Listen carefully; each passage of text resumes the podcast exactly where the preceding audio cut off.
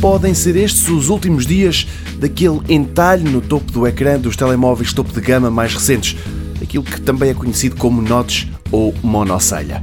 Muitos utilizadores nunca levaram aquela ideia a mal, mas por outro lado, muitos houve que se atiraram às empresas que optaram por esta solução para aumentar a área útil do ecrã, ao mesmo tempo que a câmara das selfies, o auscultador e o sensor de proximidade, por exemplo, não desapareciam da frente do equipamento. Ora, esta solução parece ter os dias contados, porque no espaço de uma semana, duas empresas vão lançar equipamentos cuja parte frontal parece ser mesmo toda feita em ecrã.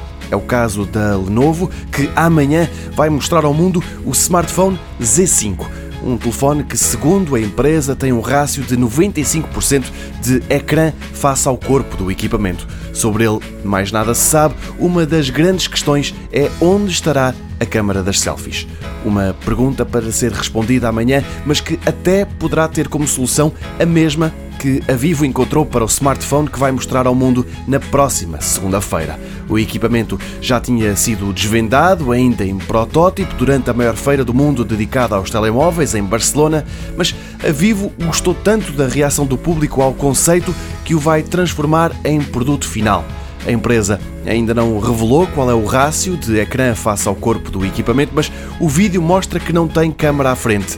Tal como no protótipo, ela está escondida e clicando num botão, ela sobe lentamente, vinda da parte de cima do telemóvel. Não sabe quanto custarão, não sabe quando estarão à venda. O que sabe é que parecem ser todos feitos de ecrã e que o notch, a monocelha, o entalhe no topo do ecrã não se vê em lado nenhum.